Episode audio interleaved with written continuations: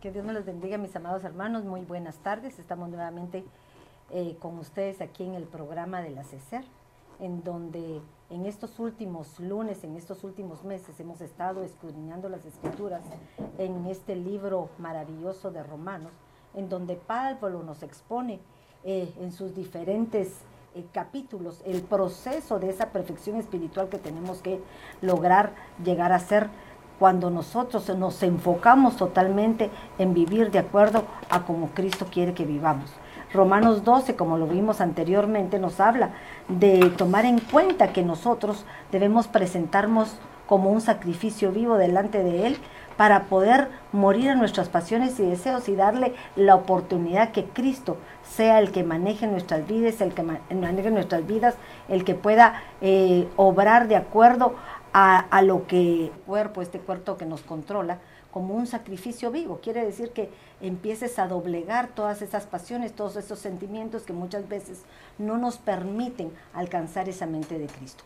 Pero el día de hoy nosotros vamos a, empezar el, el, Romanos 13, que es un libro que definitivamente nos habla de una obediencia, nos habla de una sumisión, pero qué casualidad que nos empieza a poner como el primer eh, eh, obstáculo, podríamos decir, en las autoridades, ¿verdad? Algo que muchas veces nosotros como seres humanos es lo que más se nos exige en la palabra de Dios, que aprendamos a sujetarnos, que aprendamos a obedecer, que aprendamos a hacer cosas que muchas veces traemos arraigados desde antes de la creación, me imagino yo, que hubo una rebelión allá en, en, los cielos, pero de igual manera le sucedió a Adán y a Eva, en donde hubo una, una desobediencia que nos lleva que carguemos nosotros con culpas que tal vez no son nuestras, pero, pero que tenemos que aprender a, a, cedérselas al Señor para que podamos aprender a caminar conforme a, a, esas bendiciones que Él espera que tengamos para poder regresar nuevamente a donde está Él.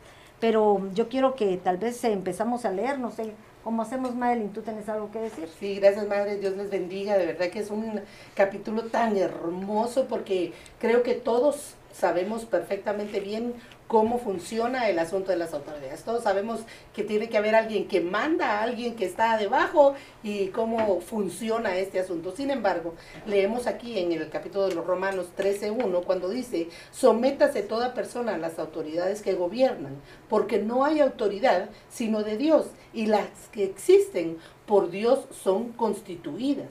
Entonces, al poder ya nosotros profundizar en la palabra, encontrar esta, estos principios maravillosos, como decía usted, para regir nuestra alma, nos damos cuenta que cuando habla de estas personas, en el original dice, sométase cada alma a, poderes superiores, es decir, está hablándonos íntimamente a lo profundo de nuestro ser, en donde es esa área que, que fue tal vez dañada o como decía eh, el Señor hablaba también en Génesis, ¿verdad? Diciendo, el corazón del hombre está inclinado hacia hacer lo malo desde su juventud.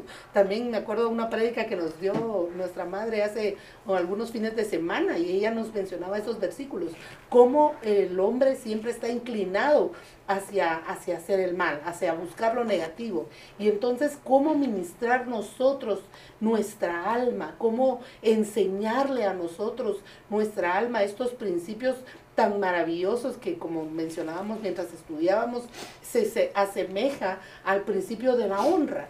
que es aquella eh, que el Señor te pide, aquello que el Señor te pide para con tus padres, que no te preguntas si tus padres son buenos o malos, para que tú les des la honra, así ahora que nosotros podamos entender que la autoridad, ese principio maravilloso de Dios, es para nuestra alma una necesidad que nos debe llevar a entender que, que se da porque Dios es quien ha puesto a las autoridades. A Él le plugo poner a quien quiere Él ya sea presidente, sea alcalde, sea el jefe de la policía, sean tus pastores y aún sean tus padres, ¿verdad? Quienes son tus primeras autoridades. El Señor fue quien las eligió, quien las puso ahí. Y cómo ahora nosotros este capítulo número 13, que el 13 sabemos que es la rebelión, para nosotros la antítesis de eso viene a ser la obediencia. Entonces me llamaba la atención en esta primero, cuando habla que toda alma se sujete a los poderes, ¿verdad? Se sujete, dice, a las potestades superiores. porque no hay potestad sino de Dios y las que son de Dios son ordenadas. Ese es el uno. Ese es el uno, ¿verdad? mira, solo quería leerles este porque creo que está en la Biblia al día. Sí. Me gustó mucho como dice, porque dice, todos deben someterse a las autoridades públicas. Fíjate lo que Sí. dice. A todas aquellas que son visibles, ¿verdad? Porque podría decir uno, ¿a qué autoridad? Si estamos ahora, somos cristianos, ¿a quién me debo regir? Uno dice, yo me rijo al Señor Jesucristo porque Él es mi autoridad. Pero definitivamente que todo tiene una jerarquía, ¿verdad? Cada quien va a tener una cadena de mando en la cual el Señor nos exige que podamos mantener esa cadena de mando para que el día que me toque a mí ser autoridad, los que estén abajo de mí puedan aprender a sujetarse. Y dice, pues no hay autoridad que Dios no haya puesto. Mira qué bonito lo que dice. Así que los que existen fueron establecidas por Él. O sea, toda autoridad de parte de Dios es, es establecida por Él. Nadie lo, lo han puesto. Uno dice a veces, Señor, pero ¿por qué pones tal presidente que no me gusta en mi país, por ejemplo? ¿Verdad? ¿Por qué? Dios lo ha permitido. ¿Por qué? Porque definitivamente el tipo de personas o el tipo de personalidades que a veces existimos en determinados territorios, tal vez el Señor dirá, eso es lo que le conviene, eso es lo que a ellos, le, al Señor le place ponerlos, porque en algo va a normarnos, en algo va a hacer que nosotros reaccionemos para que demos la talla que Él quiere exigirnos a cada uno. Y hay un versículo que respalda esto, está en Daniel, ¿verdad? Amén, amén. Aquí en Daniel dice, madre, mire, dice, Él es el que, el que cambia los tiempos y, lo, y las edades, quien quita reyes y pone reyes, da sabiduría a los sabios y conocimientos a los entendidos. Mire qué hermoso. O sea, Dios es el que pone, el que quita, dice, a Mira, las y autoridades. mira hermoso esto, porque uno en- entendería cómo es que el Señor que está ahí arriba va a poner. Pero acordémonos que desde el principio de la creación el Señor puso sus límites, ¿verdad? Dice que cuando Él vio la tierra desordenada y vacía, el desorden viene a causa de que no hay autoridades, que no hay limitantes, que alguien las ponga y las establezca. Y Él fue el primero que ejerció una autoridad, porque dijo, hágase la luz, y también se hizo la luz. Se separaron las aguas de, de la tierra, o sea, hubo un, una voz de mando que aún ese, ese tipo de, de seres irracionales que pudiéramos hablar del agua, de los minerales, tuvieron el orden y supieron acatar lo que corresponde. Pero cuánto más a nosotros, que somos un pueblo escogido, ¿verdad? Como lo decía en los versículos anteriores que, que hemos visto, por ejemplo, en el, en, el, en el 11 me recuerdo que decíamos que nosotros somos ramas injertadas. Que no nos vanagloriemos de que tuvimos el privilegio de poder ser escogidos, sino que oremos y me- menguemos aún nosotros y veamos el ejemplo aún de, de Israel, cómo falló, pero que aunque haya fallado el Señor le va a dar oportunidad. De igual manera nos está hablando de esto, ¿verdad? Que las autoridades son puestas porque en, en ellas el Señor va a actuar de una manera en donde nosotros podamos dar a conocer lo que realmente somos. Y yo me recuerdo que en el 11 también usted mencionaba eso acerca de conocer nosotros nuestros tiempos, ¿verdad? Exacto. Y lindo, porque por lo que decía la hermana Minerva, cómo está íntimamente ligado el hecho de que haya un entendimiento en nosotros. En el, en el 2.22 dice, Él es quien revela lo profundo y lo escondido, lo que está en tinieblas y la luz mora con Él, ¿verdad? Entonces, no cabe duda que cuando nosotros verdaderamente empezamos a, a llevar esta luz de la palabra, para que podamos entender cómo funciona la autoridad y cuál es la importancia de que nosotros tengamos el principio de autoridad, el concepto real de que no es ver a la persona, ¿verdad? No es que pues, yo no me quiero sujetar a mi pastora porque ella me cae mal, ¿verdad? Entonces estoy quebrantando un principio de autoridad porque no estoy entendiendo la importancia de lo que eso lleva para mi alma. Fíjate que me llamaba la atención porque cuando uno habla de esto nos está hablando de que este es un mal, porque Pablo enfatiza mucho en sus capítulos el problema que tuvo Israel en comparación a la oportunidad que se nos ha otorgado ahorita. ¿Y cuál fue el gran problema de, de Israel? Su soberbia, su altivez. Entonces, por ser altivo, por ser orgulloso, él tal vez creía y menospreció a aquellos que en un momento dado, ¿cómo voy a ver al, al Mesías, al elegido que iba tal vez descalzo, era hijo de un carpintero, alguien que no tenía el lugar correspondiente de acuerdo a las jerarquías que ocu- ocu- ocupaban ellos. Entonces se me venía ese versículo que está en Deuteronomio 17, 12, dice, el soberbio que muestre desacato al juez o al sacerdote en funciones, y será condenado a muerte. Así extirparás de Israel el mal. O sea que se ponen ciertas eh, autoridades con el propósito de que a la hora de sujetarnos vayan a quitar de nosotros aquello que es una naturaleza como seres humanos. ¿Quieres decir algo? Amén, bendiciones, hermanos. Dios les bendiga. Este, bueno, a mí me, me encanta lo que están comentando, hermanas. pero una de las cosas que me llamó la atención es la palabra someterse. Dice que es la G5293 y es este, dice su significado es subordinar, reflexionar, obedecer, sujeto, sumiso, pero me llamó la atención la palabra subordinar, que es una persona o una cosa que pasa a depender de otra. Y es fácil, digamos, usted estaba hablando en, cuando estaban compartiendo el capítulo 10 y decía de que nosotros venimos de nuestros países y muchas veces no obedecemos las autoridades, nos pasamos las luz rojas y pues tiramos la basura en la calle, pero venimos a un país donde hay leyes, hay reglas que uno tiene que seguir. Y esas reglas, pues, ¿quién va a querer pagar un ticket de 200 dólares, de 150, de 1000 dólares si tiramos la basura? Nadie. Entonces es fácil, ¿verdad? Seguir una regla que podemos ver que vamos a pagar una consecuencia por esas acciones incorrectas. Pero qué difícil es someter al alma en unas autoridades que Dios constituyó de un Dios que no vemos, que es un Dios invisible y que Él, como estaban hablando ustedes, de que Él pone autoridades, quita reyes, pone reyes, y aunque no nos gusten, pero en nuestra alma espiritual, quiero leer y compartirles Romanos 8:20, dice, ah, no, um, Tito 3.1, perdón, y recuérdales que estén sujetos a los gobernantes, a las autoridades, que sean obedientes y que estén preparados para toda buena obra, obra. Pero también tenemos que Dios nos ha dado a nuestros líderes espirituales, a nuestros padres espirituales, que ellos van a darnos un orden, como decía Mamacuti, ¿verdad? en el principio la tierra estaba desordenada y vacía. Así venimos a Cristo. Venimos desordenados, venimos vacíos, venimos con una oscuridad que no nos hace ver la manera que vivimos. Correcto. Y entonces cuando llega la luz, y dice en el principio, dice Dios hizo la luz, y esa es la, la, luz que viene en nuestras vidas y nos hace ver el desorden, desorden que hay ahí y qué es lo que quiere hacer Dios, ponernos autoridades, no para que nos rijan y todo eso, pero me hay un, no recuerdo en qué versículo dice que habla acerca que Dios nos da, que, que, que tengamos en buena estima a nuestros líderes, voy a parafrasear, porque ellos guían nuestras almas de una manera, ¿cómo va? Lo tengo más adelante, pero eso nos va a ayudar a que nuestra alma que ha estado en un en un, caos, un desorden, en un caos y que nunca se ha sometido, este, pues algo, ¿cómo podría decirlo? Que, que logre entrar en el, en el camino del Señor, en, en esa corriente. En esa corriente. Y es difícil, ¿Por qué? Porque estamos acostumbrados a vivir a una vida de, este, decía el apóstol en una prédica que estaba escuchando, que todos nacemos con autoridad. Sí, nacemos con una autoridad, yo puedo hacer con mi vida lo que se me dé la gana, decir verdad, yo puedo tomar decisiones mi cuerpo, todos nacemos con esa autoridad, pero venimos a Cristo, en el momento que venimos a Cristo tenemos que descender esa autoridad para que Él, porque antes dice, dice que la tierra, puedo leerlo, está en...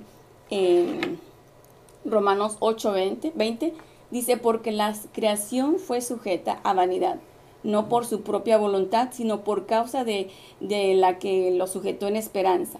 En el 21 dice, Por porque también la tierra misma será liberada de la esclavitud de corrupción a la libertad gloriosa de los hijos de Dios. So, estábamos sujetos a las tinieblas, estábamos sujetos al pecado, pero venimos a Cristo y el Señor quiere que liberarnos. ¿Para qué? Para tener, ser esclavos por amor, pero ya con, no con esa esclavitud, ¿verdad? De, y, y, y, sobre todo para que no pasemos las consecuencias, ¿verdad? Porque en el 13.2 dice, el que se resiste a la autoridad, a lo ordenado por Dios, se ha opuesto. Y los que se han opuesto recibirán condenación sobre sí mismos. Amén. El punto que mencionaba la hermana Madeline, le, decía yo que me llamó mucho la atención donde dice que el que no, el que no se sujeta al ordenado por Dios y se revela, recibe condenación sobre sí mismo. Entonces veía yo en primera de Samuel 15, 22 un ejemplo eh, el, el rey Saúl, cuando viene el Señor y le dice, el 15, 1 Samuel 15, 22, y Samuel dijo, se complace el Señor tanto en holocaustos y sacrificios como en la obediencia a la voz del Señor. Entiende, el obedecer es mejor que un sacrificio y prestar atención que la grasa de los carneros. Entonces vemos cómo es el, revelarse o el revelarnos de alguna manera a, la, a los estatutos, a, las, a nuestras autoridades que Dios nos ha puesto, sea como usted lo mencionaba, pastora, por medio de nuestros pastores, patrones, esposos, eh, padres. Entonces, de alguna manera, si nosotros tomamos, a veces decimos, yo recuerdo a alguien en el trabajo, yo, ¿por qué me voy a, obedecer al supervisor? Y, se expresaba de una manera no muy adecuada, pero recibió una, una, una consecuencia que fue despedido porque era irrespetuoso. Y decía, yo no me, ¿tú quién eres? O sea, menospreciaba por el hecho que, que lo veía quizás de una manera no adecuada. Como dijo usted, veían a Jesús quizás con los pies sucios o que no venía del, del, como ellos esperaban a su Mesías. Así muchas veces nosotros menospreciamos las autoridades por el hecho de decir, pues, ¿y ella quién es para que me venga a dar órdenes a mí? Entonces ahí ya viene una insujeción y, a la larga viene una consecuencia. Mm. Entonces, es, es, exactamente, viene una condenación y, lo, y el 1 Samuel 15, 23 me impactó porque le dice, porque la rebelión es como pecado de adivinación mm. y la desobediencia como la iniquidad e idolatría. Por cuanto tú has desechado la palabra del Señor, Él también te ha desechado y no serás más rey. Su consecuencia pues fue perder el reino y, la vida. ¿Por qué? Porque de alguna manera de ahí vino su, decadencia. Entonces podemos ver qué importancia, por pequeña que sea la, la, autoridad o la orden que nos están dando, o aunque vaya en contra de, nosotros si no nos sujetamos, sí hay una consecuencia a la larga. Fíjate que me llamaba la atención porque nosotros hemos estado viendo y, y dándonos cuenta que cada capítulo de Romanos se acopla muy bien con el significado de los números. E increíblemente el 13 toda la vida lo hemos manejado como un número de rebelión.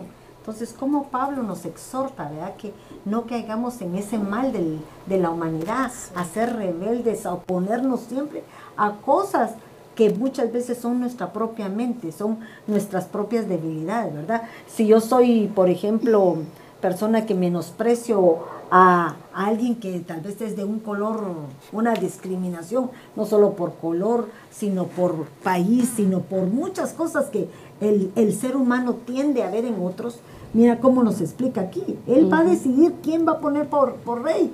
se escogió, me, recuerdo aquella, aquella parábola en donde se le pregunta a cada árbol de a quién iba a ser, pero cada quien quería que ser como, como se le que les, eh, se, le, se le bailaba en el baile, ¿verdad?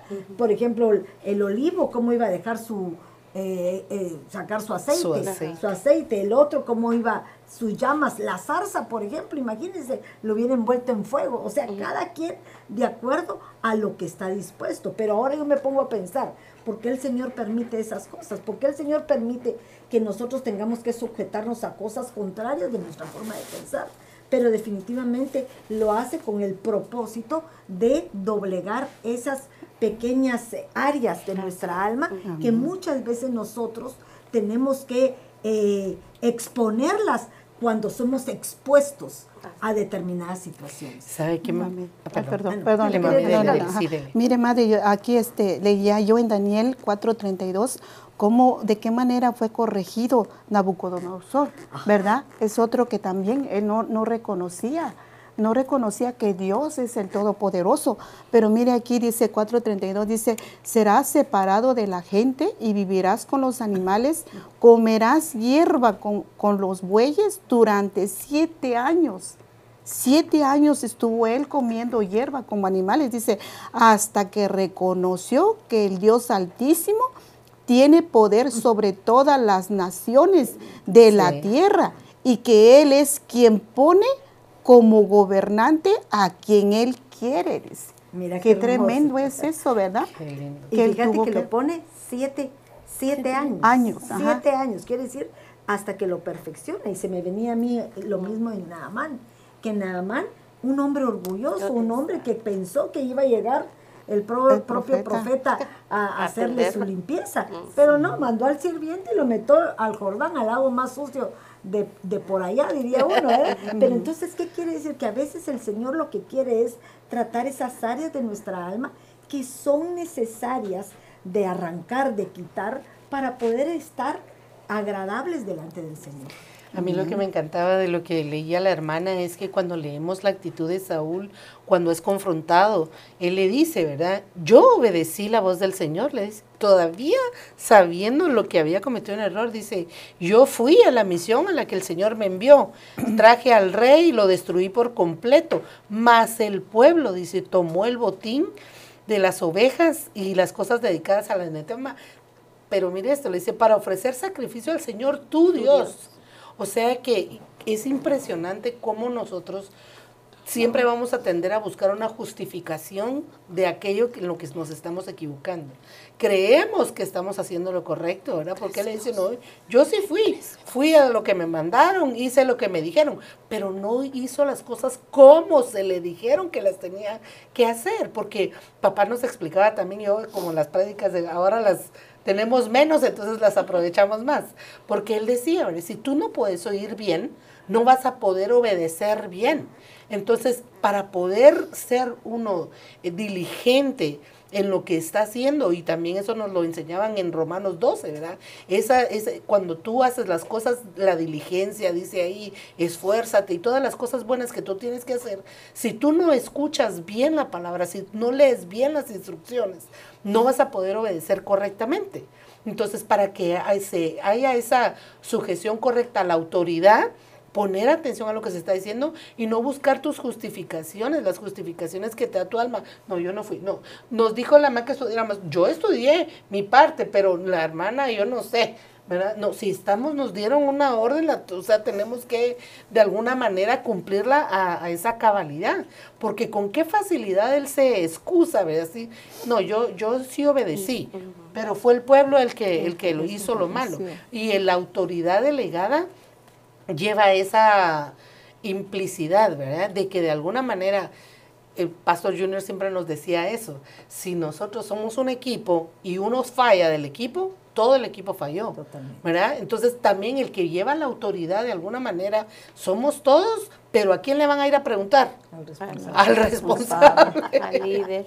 ¿Verdad? Entonces, si el líder no lleva también, y siempre decía él también, siempre arriba de un alto hay otro más alto. Son cadenas de mandos, cadenas de autoridades que si no se eh, escucha, si no se hace diligentemente, tampoco se cumple. Y mira, me llamaba la atención lo que habla Romanos 13, ahorita te voy a dar. Porque fíjate, mire, ¿quién dice, por lo menos en esta versión, dice, ¿quieres librarte del miedo a la autoridad? Porque ese es un punto, que muchas veces nosotros en lugar de desobedecer, somos temerosos. Entonces, ¿qué dice? Haz lo bueno y, tendrás, su aprobación. Ahora, ¿qué es lo bueno? A la hermana, pero usted no sabe quién es mi jefe. Usted no sabe qué cara me hace. No, pero el bien por mal es el que triunfa. No nos dicen que bendigamos para ser bendecidos y si te maldicen, bendice. Entonces hay situaciones en donde nosotros muchas veces tenemos que vencer nuestra forma de, no querer siempre recibir lo bueno, porque a veces nosotros hemos causado esa misma oposición a otros que están a nuestro alrededor. No somos eh, monedita de oro, de oro ni manzana dulce, ¿verdad? Para que todos nos agarren. Pero el punto es que cuando nosotros estamos sirviendo a una autoridad, siendo la autoridad, y tú estás haciendo lo correcto, a pesar que la autoridad no la haga, tú mantienes tus fundamentos, porque nuestros fundamentos, por eso es importante que leamos la palabra, por eso es importante que le escudriñemos, porque entonces dirían, como dicen en nuestros países, no cualquiera te da todo con el dedo, ¿verdad? No cualquiera te dice, hace esto, hace lo otro, sabiendo que hay un momento en que tú tienes que discernir qué es lo bueno y lo malo, y mantener la firmeza como la tuvo Daniel, ¿verdad? Que a pesar de estar en un pueblo, en un, en un gobernante que hacía lo incorrecto, él se mantuvo firme, aunque perseveró en servir a, un, a dioses contrarios, a, autoridades contrarios a su forma de pensar. Amén, amén. Y hermana Minerva tenía un, un, pensamiento en sus notas que a mí me gustó mucho, porque ella nos decía que cuando viene una condena, previo a dar una condena, Dios ha sido un Dios de oportunidades. Y previo a esto nos ha dado también advertencias. ¿Verdad? No hagas tal cosa porque tal cosa te va a suceder. No hagas aquí, cuando en realidad, la verdad, cuando tú tienes el principio de autoridad cimentado y tu papá te dice, quítate de ahí, no le preguntas, ¿y por qué me quito de ahí? ¿Verdad? Sino que uno lo obedece. Pero el Señor en su gran misericordia, a nosotros todavía se toma la molestia de decir, si haces esto, te va a pasar lo otro. El libro de Proverbios es un libro maravilloso también en donde están, es esta función, ¿verdad? Si haces esto, entonces vas a tener aquello. Si no haces esto, ajá, acción, consecuencia, acción, consecuencia. Dios sí hace eso con nosotros, nos da la palabra, nos da la instrucción, nos da los lineamientos para que nosotros seamos bendecidos, pero en nuestra condición, ¿verdad? Humana, carnal, esa cosa que no queremos matar, ¿verdad? No, no, no advertimos esas, eh, esas condiciones para que entonces después no nos venga esa consecuencia de condenación tan, tan terrible que hay. Me llamaba la atención lo que decís, porque fíjate que en Romanos 12, como ya lo hemos visto, nos habla de un culto racional, de una ah, mente, una mente puesta en las cosas espirituales. Quiere decir que nosotros tenemos que aprender a adquirir esa mente de Cristo y no la vamos a adquirir si no es por medio de esa llenura del Espíritu que te hace, que te redarguye tu alma, que te haga entender esas cosas que muchas veces no las entendemos con una mente racional sino la tenemos que entender con una mente espiritual, de una mente, porque dice ahí que no tengamos un valor más alto de lo que, lo que realmente tenemos, eso lo dicen Romanos, pero me llamaba la atención porque eso nos habla de, de, un sofrono, creo que esa es la palabra en, en, en griego, sofrono, que quiere decir una mente sana, fíjate, sin malicia. Una mente sana quiere decir que no siempre pensemos lo malo, porque no vemos lo bueno.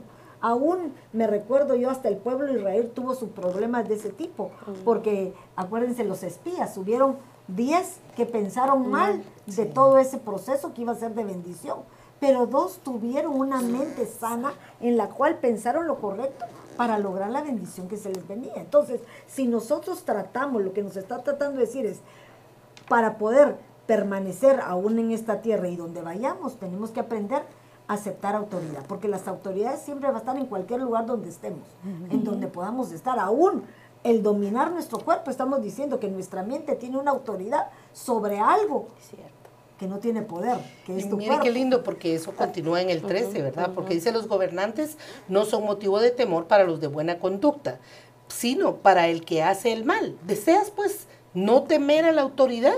Haz lo bueno y tendrás solo elogios de ella. entonces, definitivamente que ya en ese, en ese entendimiento, en ese cambio de mente, en esa metanoia, ¿verdad? Nuestra conducta, dice aquí, debe ser inclinada hacia lo bueno, para que entonces no venga el temor que te provoca. Eh, las autoridades, yo me recuerdo cuando éramos chiquitos, ¿verdad? Y estabas haciendo... Em, estábamos haciendo alguna travesura, algo que no se debía hacer, y de repente de lejos escuchábamos el motor del carro, o lo conocíamos, porque era una marca que tenía un sonido peculiar. Cuando oíamos el sonido del carro, todos corriendo a la cama, a meterse a la cama y hacernos los dormidos como que no habíamos estado haciendo nada, ¿verdad? Pero ¿por qué? Porque había un temor de que sabíamos que no estábamos en la cama a la hora que debíamos estar, ya venían nuestros padres y si no estábamos durmiendo nos iban a corregir. Entonces es hermoso porque él lo pone a un nivel tan tan entendible para nosotros, ¿verdad? Eh, cuando nos dice, eh, es necesario someterse, no solo por el razón del castigo, sino por causa de la, de la conciencia. es que de verdad. Y sabes qué, si seguir leyendo en el 4, porque para que nos vayamos rapidito, porque si no aquí nos quedamos, pues dice, pues este es el servicio de Dios para tu bien, fíjate. Sí. Pues está al servicio de Dios para tu bien. Pero si haces lo malo, entonces debes tener miedo no en vano lleva la espada, pues esta al ser, está al servicio de Dios para impartir justicia y para castigar al malhechor. Pero yo me llamaba la atención porque uno dice lleva un arma, pero la espada nos está hablando de la palabra de Dios que nos instruye, que nos advierte, que sabemos que hay cosas buenas y hay cosas malas, y a pesar de saber que hay cosas inadecuadas, nosotros seguimos cometiendo los mismos errores. Quiere decir que en cosas tan superfluas como eso, en no amar a mi hermano, por ejemplo, como me lo dice la palabra, estoy transgrediendo la ley, porque dice que la ley perfecta es el amor. Y si yo transgredo esa ley, entonces soy un insujeto. Sí, y, el que yo le leía me había pasado el 4, pero ese era el 5, y me gustaba también en otras versiones, porque dice, es necesario que estéis sujetos no solo por temor del castigo, sino también por la obligación de tu conciencia. Mire, la Arcas Fernández dice, es preciso, por tanto, que acatéis la autoridad, no solo por miedo al castigo, sino como un deber de la conciencia. Entonces a mí me, eso de verdad me, me transportó, ¿verdad? Porque la conciencia, nosotros sabemos que es aquel juez que te dicta, que Dios puso dentro de ti para que tú sepas la diferencia entre lo bueno y lo malo. Entonces, esto me lleva a pensar a mí que para que nosotros podamos también poder estar eh, sujetándonos como corresponde, obedeciendo como corresponde, entendiendo como corresponde, el hecho de que vayamos ejercitándonos en la autoridad, en someternos y en sujetarnos, con el tiempo va a provocar que tú tengas una conciencia ejercitada y por ende va, va a venir después un discernimiento un poco más certero, ¿verdad? Para poder decir, no, esto no me conviene, esto es malo, esto es bueno. Pero entonces, ¿qué quiere decir? Que aquellos que no han podido es porque su conciencia fue acallada, ¿verdad? La, la, bajaron. Fíjate que me llamaba la atención porque cuando uno habla de conciencia, habla de sonido. Sí. Y sonido no está hablando exactamente de algo que, que se pueda acallar, perdóname, no es que te contradiga en ningún momento, sino lo que quiero decirte es algo que fue enseñado, porque por ejemplo habla de una moral, de un hábito, algo habituado. Entonces quiere decir que muchas veces nosotros a nivel de nuestra vida humana no fuimos habituados a una moral, a una ética en la cual nos pudo mantener em, eh, no limpios, sino separados de lo malo, ¿verdad? Sino que a pesar de tal vez económicamente no tuvimos, a pesar de estar en, en una situación no muy precaria, hubo una moral que nos fue trasladada por medio de nuestros padres y de nuestros abuelos, pero que hasta ahora podemos ejercerla aplicándola ahora con más facilidad en, la ley que es dada por el Señor, ¿verdad? Porque fíjate, yo una persona, por ejemplo, que no tiene eh, educación para el trato con otros, no la va a tener aún cuando sea cristiano, si no realmente él logra rendir su mente, sus pensamientos a Cristo. ¿Por qué razón? Porque en nuestra necedad como humanos siempre queremos seguir siendo igual. yo no voy a cambiar, yo voy a seguir siendo igual. No, así hablo yo, así es mi forma de actuar, porque fuimos habituados, es lo que yo les decía, mucho tiempo en, en, persistir en lo malo que fuimos enseñados. Pero qué difícil es cambiar nuevos hábitos en Cristo Jesús para poder ser eh, diferentes.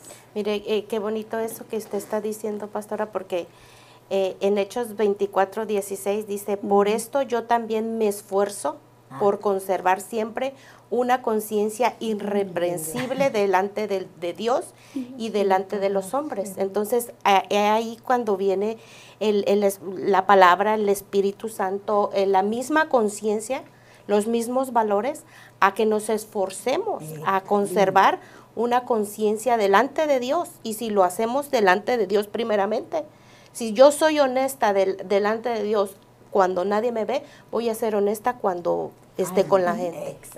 Porque si yo, si nosotros no, no lo somos, no, no actuamos y no lo hacemos delante de Dios, no lo podemos practicar con la gente. Entonces creo yo que eh, ahí va muy al, punto. Y fíjate que, dice que se esfuerza. Se esfuerza, porque uno habla, cuando uno habla de conciencia, uno piensa, en la conciencia, eh, el grito cantor que me habla, pero la conciencia es algo que ya viene dentro de nosotros, ¿verdad? Que fue implementado desde que somos niños, porque son, son hábitos establecidos, pero yo les mencionaba que hay hábitos que tuvimos durante el tiempo antes de conocer a Cristo y hábitos que tenemos que establecer ahora desde que conocemos a Cristo, que pueden ser diferentes. Si tenemos una buena tierra y ha sido formada correctamente, qué linda la semilla de Cristo cae en buen terreno y fructifica. Pero si tenemos malos hábitos, por ejemplo, levantarte temprano a las 8 de la mañana, no todos los días, no me lo habituaron. Lógicamente, si yo tengo que estar a las seis y media en la iglesia, ¿a qué hora me voy a levantar? Si me cuesta, he vivido toda mi vida en un estado en el cual no fui habitado. Entonces, cuando yo tengo ese tipo de conciencia, es que conciencia es algo interior que te impulsa a actuar, porque muchas veces lo mencionamos así fácilmente, ay, la conciencia, lo que me habla de lo bueno y lo malo. No, es una forma de vida en la cual tenemos que ejercitar lo que realmente valga la pena. Fíjese que, que- eso es lo que está sí, me estaba pidiendo Sí, solamente quería compa- compartir Hebreos 13, 18. Dice, orar por nosotros, pues confiamos en que tenemos buena conciencia, deseando conducirnos bien en todo. A mí la palabra me confrontaba am, lo que decía la hermana, porque tenemos que tener una buena conciencia, no solo cuando estamos en la iglesia, porque pues ahí todos, ¿verdad? Queremos tener buena conciencia, ¿verdad? Y muchas veces aparentar lo que no somos, pero cómo somos allá afuera cuando nadie te ve. Y tuve una experiencia, cuando terminamos el capítulo 4, yo me fui a la casa para ver qué era el capítulo 13. Y empecé a estudiarlo y miraba que era de la rebelión, el 13, y también cómo sujetarnos a las autoridades. Al siguiente día, pues, me tuve un incidente, y por eso digo, porque la palabra me confrontó en varias cosas, y este, y yo tengo conectado como todos el teléfono al carro, al Bluetooth del carro, y estaba teniendo, quería es- una llamada que era muy importante, y entonces, este, no se conectó, Digo, bueno, voy a desconectarlo, voy a agarrar mi teléfono y voy a hablar. Y segundos después de que me subí al, al freeway y tenía mi teléfono así y oigo la patrulla que me suena, y ay Dios mío. Y, y en mi mente, ¿verdad? La mente de uno, que lo, van, lo voy a negar o lo voy a aceptar. Ahí está. Entonces, digo, ni modo. Y en eso me recordé de lo que había leído una noche antes, que era este Romanos 13, acerca de someternos a la autoridad. Y me hice esa cuestión yo misma. ¿Lo vas a negar o lo vas a aceptar? No lo puedo negar, porque me dio con la mano, entonces venía y venía el policía. Pero entonces ahí me estaba preguntando, so agarré el- la, la licencia y los papeles. Y me dice, ¿te diste cuenta que estabas en el teléfono? Sí, y le digo, no lo puedo negar. Y se la di. Dice, ok. Y se fue, pero después regresó y me dice, por esta vez, it's okay, te puedes ir, no hay problema. pero yo creo que eso, uno reconocer el error, la conciencia que te dice, cometiste un error, acéptalo. Porque ¿qué, qué pa- hubiera pasado si yo lo hubiera negado? No, es que sabe que no, eh, no, no es cierto y lo tenía que O te empiezas a justificar. Es que fíjese que el tele- no se conectó el carro, yo sí quería, pero y eso no se conectó, no, no es mi culpa. Porque Y eso eso es era lo primero que yo iba a hacer, Ajá, ¿verdad? sí, Pero claro. la palabra me confrontó de que lo que había leído antes, digo, no, es, y es la conciencia la que estaban hablando Y ustedes. fíjate que por eso te digo, es el hábito. El ser humano fue habituado desde el principio a defenderse. Sí, Pero en Cristo no hay defensa que valga, sino nosotros tenemos que aprender que el único que nos va a justificar va a ser el Señor. Así es. Entonces, ¿qué? ¿Somos culpables de un error? Sí, Sí. soy culpable. ¿Por qué? Porque a la hora de la hora, la justificación la hubiéramos visto antes de cometer el error. Por ejemplo, si yo me caigo y sin querer pa- paso tirando las cámaras, por supuesto, es un error, ¿verdad? Pero, pero me caí. La realidad me caí y la quebré. Pero en el punto es, ¿cuándo vamos a ser nosotros capaces de confrontar nuestras propias responsabilidades? El ser humano tiene como naturaleza, que tú lo decías al principio, el siempre excusarse, porque lo vemos desde Adán y Eva, los hemos mencionado muchas veces, que ese es el principio de esa, esa, esa como se herencia que nos ha venido alcanzando hasta ahorita. Pero ¿qué nos está tratando de decir Pablo aquí? Estás en el tiempo en el cual, por lo menos ahorita, que reconozcamos, porque miren qué casualidad, estamos en el año del reconocimiento, en donde nos hace que nos percatemos de nuestros errores, que nos hace que aprendamos a callar cuando tenemos que callar, que sabemos que una palabra agresiva no va a, pas- a- no va a, va a apaciguar la ira, sino todo lo contrario, la va a alterar más. Entonces, ¿qué hay que hacer? cerrar nuestra boca, aunque por dentro estemos muriendo, pero ese es el dominio propio que el Señor está provocando en nosotros para ejercitar. A mí me gusta mucho la- el diccionario Vine en la traducción de esta palabra, suneidesis, porque es una palabra compuesta. Esa eh, sun dice que quiere decir con. Entonces, cuando se junta la palabra, dice uno conociendo con. Y de- de- tiene una explicación aquí que dice, aquella facultad mediante la cual llegamos a saber la voluntad de Dios, como aquello que está dispuesto para gobernar nuestras vidas. Y, tiene otro significado que dice aquel proceso de pensamiento que distingue lo que considera moralmente bueno o malo, alabando lo bueno, condenando lo malo, y así impulsando a hacer lo primero y a evitar lo último. Entonces, por eso cuando papá nos enseñaba la conciencia como ese juez y que se, que se puede acallar, yo entiendo el concepto este, ¿verdad? Que son tus obras, que es tu voluntad, que es algo interno tuyo, pero que cuando papá decía que se puede acallar es porque uno empieza a inclinarse con es, por medio de esa justificación a, inconscientemente se va hacia lo malo. Porque ¿qué estás haciendo cuando te justificas? Muchas veces caes en una mentira.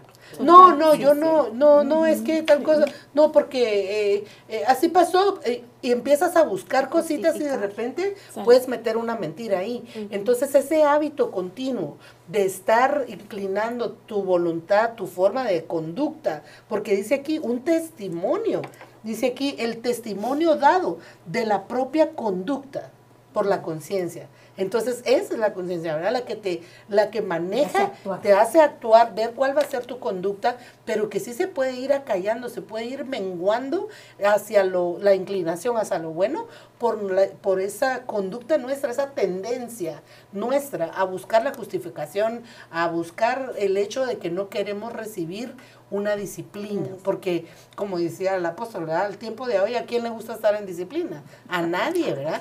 Pero la disciplina es algo bueno porque te vuelve a enderezar. Exactamente. Pero sigamos leyendo porque si no, miren Romanos 13, 7. Me llama la atención porque acordémonos que lo que recibimos, eso cosechamos, ¿verdad? Y miren lo que dice aquí, pagad a cada uno lo que le corresponda si debéis impuestos, pagad los impuestos. Y viene uno decía, ay, como hermano, los impuestos, pues eh, al IRS, sí, aquí o los pagas o te los quitan, una de dos. O si no, no vas a recibir al final de tu vida, muchas veces hemos hablado, lo que te corresponda, porque hasta, hasta eso podemos hacer trampa, ¿verdad? Págueme la mitad cash y la, la mitad en, en cheque, pero ¿con qué propósito? De disfrutar ahorita, pero tarde o temprano, ese tipo de actuación nos va a traer consecuencias porque al final nuestra jubilación va a ser menor, que la que correspondiera. Entonces, miren lo que dice, pagar los impuestos. Si debéis contribuciones, pagar las contribuciones. Y al que debáis respeto, eso me encanta, respeto, porque no solamente es en lo literal, sino también en actitudes. Porque si tú quieres que te respeten, también tú tienes que, trasladar un respeto. Y al que debáis honor, rendirle honor. Ah, no, pero este no es el que me... No, pero él tiene un, un lugar estratégico, tiene tiene un puesto en el cual se merece el respeto correspondiente. Y se me venía a mí a la memoria todo esto, aquella, aquella cena que hace aquel, aquel rey en donde manda a invitar a todos sus súbditos, pero nadie llega. Y cuando llega uno en, en, short, pongámosle así, fuera inadecuado, miren eso, uno diría, pero hermano, ¿eso qué tiene que ver de la sujeción? Claro que sí, porque aún en nuestra forma de vestir, es una manera de revelarnos a las cosas que realmente tenemos que, que, parecer eh, iguales. Por ejemplo, en una iglesia, ahorita nosotros todas estamos de azulito, ¿verdad? Qué linda nos vemos, todas tratamos de unificarnos. ¿Por qué? Porque somos un equipo y en el equipo está el que podemos pensar de la misma manera. Pero si uno hubiera venido con rojo, por ejemplo, estamos diciendo yo no pertenezco a. Correcto. Entonces, miren, hasta eso. En eso es una, una parte de una sujeción, el que nos pongamos de acuerdo, el que puedas compartir, por ejemplo, tus notas con la hermana o tú con la hermana, el que todas podamos ver que todo esto nos trae bendición a todas y que vamos a ir creciendo conforme el conocimiento de nosotros se nos vaya a ampliar. Y lo resumo lo que usted decía de todo, porque dice Romanos 13, 8, no debáis a nadie nada, sino el amaros los unos a los otros, porque el que ama a su prójimo ha cumplido la ley. Entonces se encierra todo, el todo, como usted dice, ¿verdad? De tantas cositas en las cuales uno puede sujetarse, pero lo hermoso es que aquí ya empieza el apóstol a verdaderamente dar más profundamente esta medicina, que menciona las leyes como tales, ¿verdad? Pero que todas se resumen en una dice, eh, no cometerás adulterio, no matarás, no hurtarás, no codiciarás, cualquier otro mandamiento, y estas palabras se resumen, amarás a tu prójimo como a ti mismo. El amor no hace mal al prójimo, por tanto, el amor es el cumplimiento de la ley. Hace todo esto conociendo el tiempo, mire, nuevamente, conociendo el tiempo y esto me encantó, ya que es la hora de despertaros del sueño, porque ahora la salvación está más cerca de nosotros en cuanto a de lo que nosotros creímos. La noche está muy avanzada, el día está muy cerca, por tanto, desechemos las obras de las tinieblas y vistámonos con las armas de la luz. Ya para, para ir compresionando, porque nos quedan poquitos minutos, pero mm, cómo se condensa el hecho de, la sujeción a la, a la autoridad, eh, que debemos discernir que en todo hay muchos aspectos de nuestra vida que llevan implícita la obediencia y la sujeción, pero que al final del, del- del tiempo, si nosotros aprendemos el verdadero amor de parte del Señor, y cuando estudiábamos esto de las armas de luz, ¿verdad? Fue algo maravilloso. ¿Tú tienes algo? Sí. um, de las armas de luz, este, algo que me llamó mucho la atención de las armas de, de luz y es de, ya me la tengo aquí, lo perdí. Que avanzamos Eso bastante. muy rápido, Sí, nos fuimos rapidito sí, porque si no... porque por razones de tiempo. Ah, ¿Usted lo tiene por ahí, hermana? hablábamos acerca de cómo cuando tú te vas al original, esa palabra armas de luz en realidad te está hablando de una armadura. Entonces originalmente pensáramos, Sí. pensamos que nos fuimos a, a las armas que te habla Efesios, ¿verdad? Que te dice vístete con la armadura y el yelmo de la salvación, y el- pero increíblemente no es la misma palabra, sino que nos dimos cuenta que te habla en realidad de una vestidura y que el único que te dijo que es la luz es el Señor Jesús. Entonces cuando el, el apóstol Pablo te está diciendo que te vistas de armas de luz, lo que verdaderamente te está diciendo es que te pongas la vestidura de Cristo, Exacto. que Él es el único que verdaderamente te puede dar las herramientas que necesitas, porque Él fue un hijo excelente, se sujetó al Padre para poder venir a este mundo a dar una vida por nosotros. Uh, imagínate qué nivel de obediencia, porque es como que ahorita te dijeran, anda, mátate por Madeline.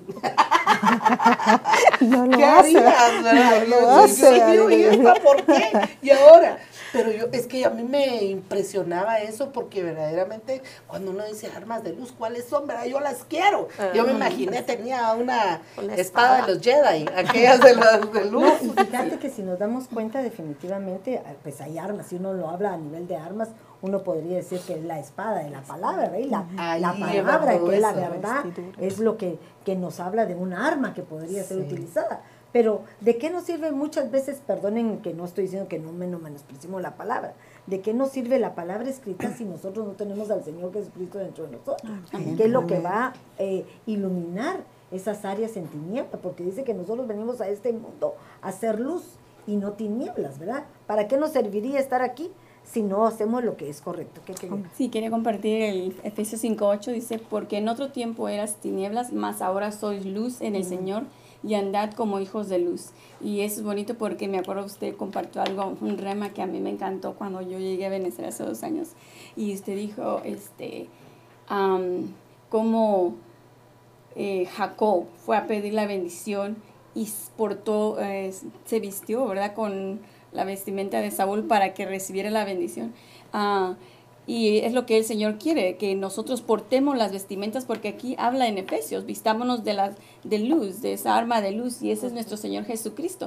Y quería compartir en Juan Solo 8, perdóname, 12. voy a aclarar porque dijiste Saúl y es eh, Es Ah, Esaú. Esaú, perdón. Sí, Perdón, sí, sí, gracias, O mamá. sea, de su hermano. Así es, su hermano. Toma las vestiduras de su hermano Ah. para hacerse parar. Igual nosotros hacemos el papel Exacto. de Jacob, ¿verdad?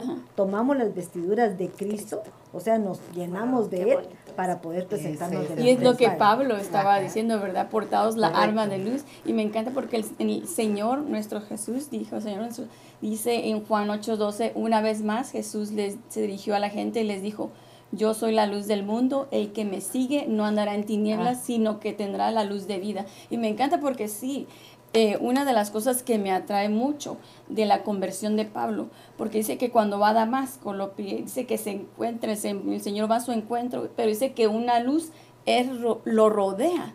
Mire, qué hermoso, quiere decir que cuando venimos a Cristo, la luz del Señor nos rodea. Y algo que me impactaba es que dice que después Él cayó a tierra en una forma de humillación. Y después no solo eso, Dios creo que vio la actitud de Pablo que se humilló y dice que le dijo, ¿quién eres? Señor, el Señor le abrió sus oídos, porque yo creo que antes no lo veía, ¿cuándo antes? No lo había oído. Y ahí abrió sus oídos, y, pero me gustó porque él dijo, ¿quién eres, Señor? Lo reconoció, reconoció, aunque no sabía quién era, pero sabía que era alguien celestial, alguien divino. Y le dice, yo soy el que tú persigues, lo estoy parafraseando. Y me gusta al final que le dice Pablo, ¿a qué quieres que yo haga? Y entonces yo creo que ahí él, él le cedió su voluntad. Y es lo que nos, Dios quiere que cedamos la voluntad. La luz de Cristo nos va a hacer ver nuestra la manera de vivir. Yo creo que Pablo se dio cuenta de lo que él había hecho en ese momento en el pasado. Y ahí él se dio la voluntad. La luz de Cristo nos va a ayudar a que nosotros, la guianza de Dios, a que podamos someternos a nuestras autoridades, a nuestros apóstoles, a nuestros pastores y muchas veces también a los que ellos ponen, porque como decía la hermana Marisol, pero ¿por qué yo le voy a obedecer a este? ¿O por qué yo le voy a hacer esta? Pero no, si Dios, algo que voy a compartir, ¿verdad? Este, a mí me gusta llegar temprano porque me gusta sentarme enfrente, pero no tan enfrente. Y entonces, y cuando las hermanitas nos, que nos dan el lugar, el lugar este, van y me dicen, me ponen hasta enfrente y yo le digo, no, por favor, una parte, a la parte de atrás, yo creo que más de una de ellas me va a ver, pero de una manera sutil estoy tratando de convencer que, o sea, no me quiero sentar ahí, me estoy sometiendo, vamos a me estoy preguntando, me estoy sometiendo a la autoridad que ella me está diciendo, me siento delante, no me estoy sometiendo, estoy quebrantando una autoridad que también a ella se le fue delegada. Y que no solo estoy quebrantando la autoridad, sino estoy haciendo que ella quebrante la autoridad de su líder y se va como esas fichas de, dominó que empujas a una y se va hasta llegar a la última. Entonces desobedecemos a ellos, también desobedecemos al que ha constituido darles, o sea, a nuestros apóstoles. Y fíjate que me gusta lo que estás diciendo porque hay algo importante que tenemos que ver. No es solamente obedecer la, la autoridad, porque definitivamente a veces la autoridad emite un, un, una ley que no es ley, digamos, sino es una propuesta, pongámosle así, porque la ley se oye muy, muy expuesta, muy dura, ¿verdad? Sino una forma de actuar, pero que nosotros también tenemos que tener una forma de trasladar los mensajes, porque también para ser autoridad tenemos que aprender a exponerla y no imponer aquello que no nos gustaría que nos impusieran a nosotros. Entonces, lo que tú decís, posiblemente ella al cederte a ti, ponerte en un lugar que tú quieras, no exactamente estás transgrediendo la ley, porque en un momento dado lo que estás diciendo es, hermana, ¿podría sentarme? No hay, hay otra opción, sí hay, si hay otra. Entonces, poderse elegir entre una y otra. Si no hubiera, no te va a quedar otra más que sentarte donde te ponen. Lo que pasa es que ahí entra lo que hablábamos también antes acerca de que muchas veces la autoridad no te va a estar dando explicaciones del por qué. Exacto. Porque si te están acomodando en un lugar, no es solamente porque a mí me da la gana que te sientes aquí. hay un por qué. Muchas veces, tal vez nosotros no, no sabemos pero la estructura del edificio requiere que las carriolas de las sillas de niños estén sentados en determinado lugar por razones de seguridad, que la ley lo exige. Hay, eh, a veces se pone a una persona de la tercera edad en determinado lugar porque también va a ser más accesible para ella. Entonces, todas esas cosas que nosotros no sabemos y que por qué una servidora nos está sentando donde no queremos, entonces eh, nos molesta. Pero ¿por qué no voy? Yo no me quiero sentar ahí, yo me quiero sentar allá, porque no conocemos la razón. Y no sabemos que en determinado momento, a la hora de ser circunstancia, nos hubiera sido mejor estar sentados donde nos pusieron. Y por el otro lado, nos, se dio un caso también a nosotros en la iglesia de una hermanita que la sentaban en un lugar y a ella no le gustaba ahí. Y ella me decía, es que a mí me molesta el aire. Me, entonces le decía, da tu explicación para que entonces te muevan, porque lo que usted dice, ¿verdad? No es una ley de que aquí te sientas y punto. Pero cuando hay una buena comunicación entre hermanos y nosotros estamos dispuestos a ceder y a dar esa explicación, no solo precisamente al principio de rebeldía, de ¿y por qué voy a hacer caso? ¿Y por qué me voy a sentar ahí? Y si yo ahí no quiero, si, no es decir, no, perdóname, fíjate que me molesta el pie, porque han habido casos de gente que llega lastimada, da su explicación, se le acomoda lo mejor posible. ¿Dónde estás cómoda? Pone aquí tu pie, aquí te ponemos la silla, ponete así, ponete así. O sea, queremos que todos estemos bien, ¿verdad? Pero cuando te comunicas, cuando hablas con, con amor, como dice aquí, ¿verdad? Que él lo que está diciendo es el amor al final de todo viene siendo ese ingrediente tan necesario para que nosotros podamos sujetarnos. Y me encantaba lo que decía Wendy acerca de la luz, porque ella hizo todo un esquema que está en Juan 1.4 acerca de quién es Jesús.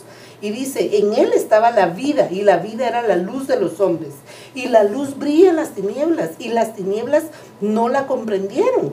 Vino al mundo un hombre enviado por Dios cuyo nombre era Juan. Él vino como testigo para testificar de la luz a fin de que todos creyeran mediante, mediante él. Él no era la luz, sino él vino para dar testimonio de la luz.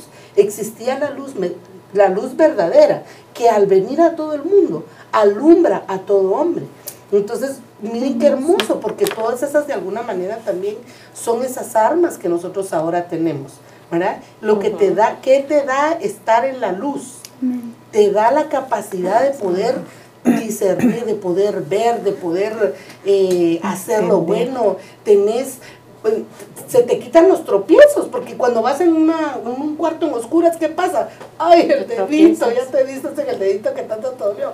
Tenés luz, no te, no te vas a golpear fácilmente. Y fíjate qué lindo lo que hablas, porque la luz la tuvieron los israelitas. Y es lo mismo que nos habla en Romanos 11, ¿verdad? Que ellos tuvieron una oportunidad y no la aprovecharon. Pero la van a tener a su tiempo porque el Señor no desecha a nadie. ¿verdad?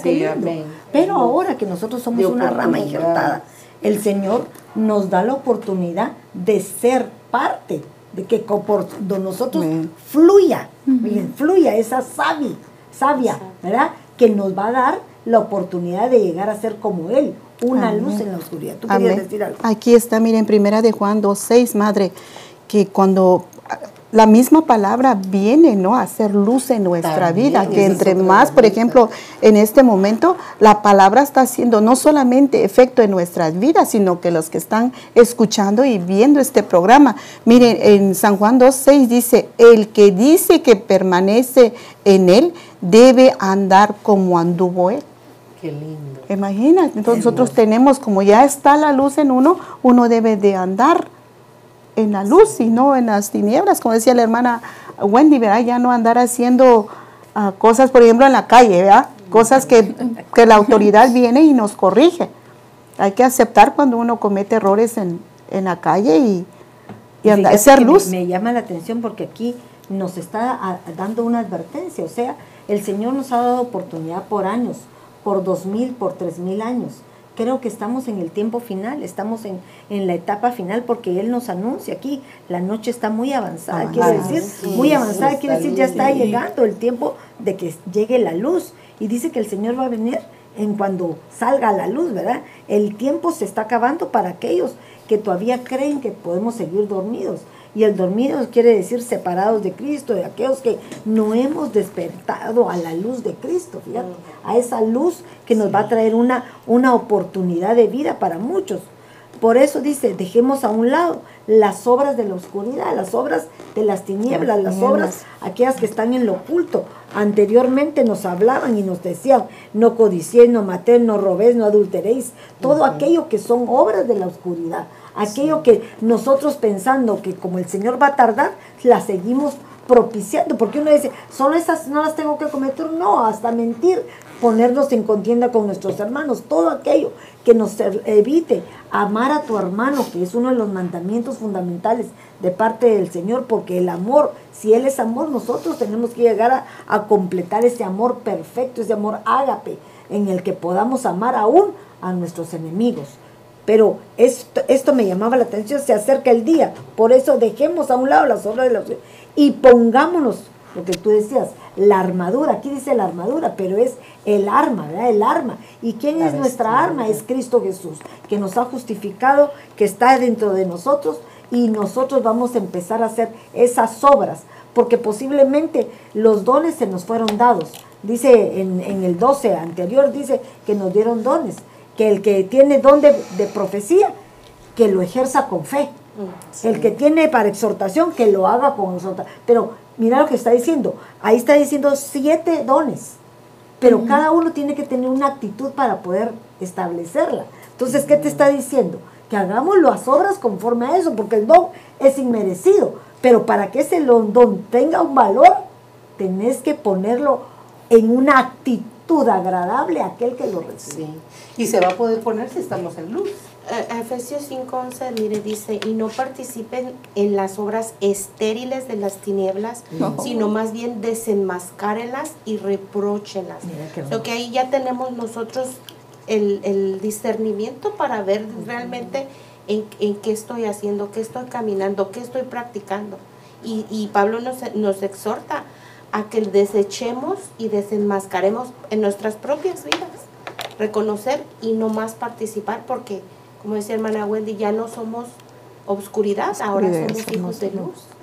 Mira, me, me llamaba la en atención nosotros. porque el Señor nos compara con la luz, pero también nos compara con la sal, ¿verdad? Y me, me encanta porque decía, ¿qué pasaría si la sal pierde su sabor? De nada serviría, porque nosotros somos la sazón de este mundo. Dice, o sea, lo que le da el motivo por qué está la humanidad, posiblemente por nosotros, por aquellos que realmente creen en su venida. No ha venido todavía el Señor, o aún por aquellos que está por salvar a futuro. El Señor está tardando su llegada, porque no lo hizo con Nínive, que le dio la oportunidad, porque muchos se arrepintieron. De igual manera, yo pienso que la, la humanidad está teniendo ese tipo de oportunidad ahorita. A mí uno de los versículos que más me impactan en la palabra es ese, cuando el Señor dice que le dio oportunidad a Jezabel de que se arrepintiera y ella no la Exacto. quiso. Si le dio oportunidad a Jezabel, ¿cómo no le va a dar a la humanidad? ¿verdad? Es algo tremendo. Y concluye ya por el razones de tiempo, concluye el capítulo 13 en el versículo 14. Antes bien, vestidos del Señor Jesucristo y no penséis en proveer, proveer para las lujurias de la carne. Entonces, mire cómo cierra y cómo sella Exacto. con esa armadura, ¿verdad? Con esa vestimenta, con esa arma maravillosa que es vestirnos de vestirnos de Cristo. A mí me gustaba que cuando habla de eso de la provisión para la carne, esa palabra proveer dice pensar de antemano. Es decir, imagínese caer ¿no? uno en un hecho premeditado, ¿verdad? Para hacer las cosas. Y mira tan lindo, Madeline, porque, perdonen, vuelvo a regresar, estamos en el año del reconocimiento. Nadie puede actuar de esta manera si no se reconoce a sí mismo. Si tú y yo no nos reconocemos cuáles son nuestras áreas, cuáles son nuestras deficiencias, qué fácilmente es juzgar a otros, porque las, las eh, deficiencias de otros, los errores de otros, son fáciles visualizarlos, pero los nuestros no los podemos enfrentar porque muchas veces no queremos dar a conocer quiénes somos realmente. Entonces es lo que nos está diciendo, al revestirnos con, de, de parte del Señor, ¿qué está diciendo? Ah, ok, ya fuimos eh, justificados con Él, yo ya no tengo ninguna culpabilidad, yo soy quien soy, pero ahora lleno de Cristo, yo soy Cristo. Cristo está en mí. Ya, ya no vivo yo más, sino vive Cristo en mí. Entonces, al no vivir, entonces, ¿qué voy a hacer? Las cosas que el Señor hace. Me va a costar, sí, porque todavía tengo carne. Tengo esa carne que tenemos que aprender a dominarla, pero en ese dominio el Señor va a ejercer su poder. No le pasó a, a, um, Elías en un momento de debilidad, y no el poderoso, el que podía hacer milagros, el que podía matar profetas, el que podía hacer que cayera eh, lluvia o quitar lluvia en aquella época, hizo todo. Y en el momento menos inadecuado, con una palabra de su Jesi, la de Jezabel, se lo trajo abajo. Oh, había una debilidad humana. Todos tenemos debilidades, pero en Cristo somos fortalecidos. Amén. Amén, Sí, amén. cerramos ya con, con eso, de verdad que es una gran ¿Tú bendición. querías decir algo más? eh, Madre, nada más Inés? quería agregar esto en Gálatas 5:24, que dice la palabra que nos habla bien claro, dice, pues los que son de Cristo, Jesús, eh, perdón, pues los que son de Cristo, Jesús ha crucificado la carne con sus pasiones y deseos, dice. Va, Fíjate, es si soy de Cristo, quiere decir que mis Que pasiones y mis deseos ya están crucificados. Amén. Miren, esto le pasaba a Pablo en los primeros capítulos, no sé si se acuerdan, él se Sí. sentía yo pecador, ¿verdad? Yo pecador, yo, yo hago esto, ¿qué hago? Como, no, Lo que- no, lo que- cuando él puso su mirada en las cosas de arriba, cambió su forma de pensar, la cambió totalmente. Entonces, eso es lo que tenemos que hacer, reconocer nuestras áreas, porque al reconocerlas, sabemos cómo comprender a los que están fuera de nosotros.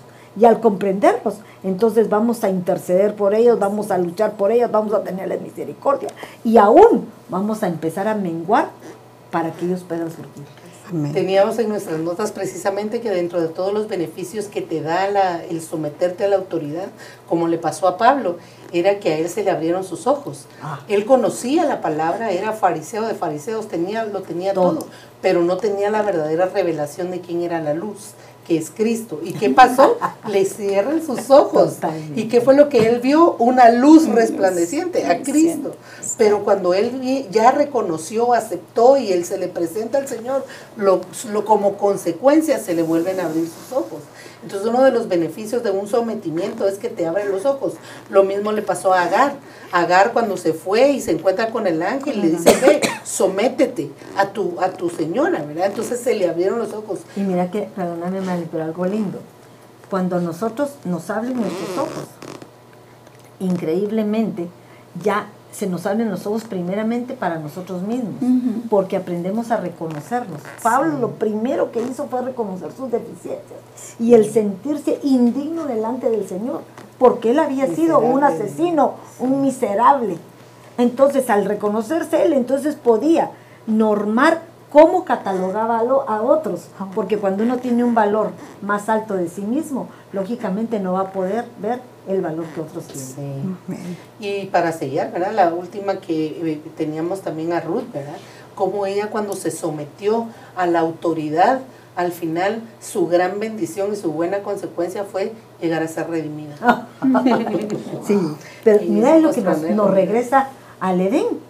De allá salieron por desobediencia, ahora nos vuelven a llevar con obediencia. Qué difícil, mis hermanas, no es fácil, pero ¿saben qué?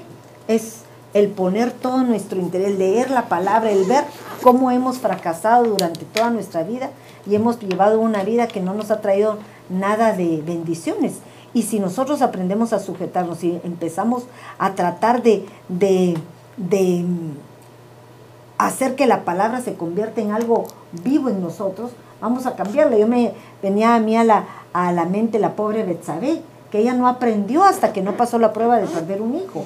Y aprendió de tal manera que pudo enseñarle a su hijo Salomón cómo trabajar.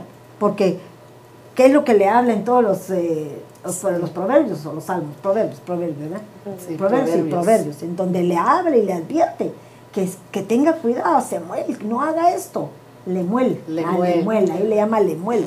Pero entonces es importante que nos demos cuenta que nosotros no vamos a aprender hasta que no pasemos situaciones que nos hagan Nos cambiar hagan, nuestra forma de pensar.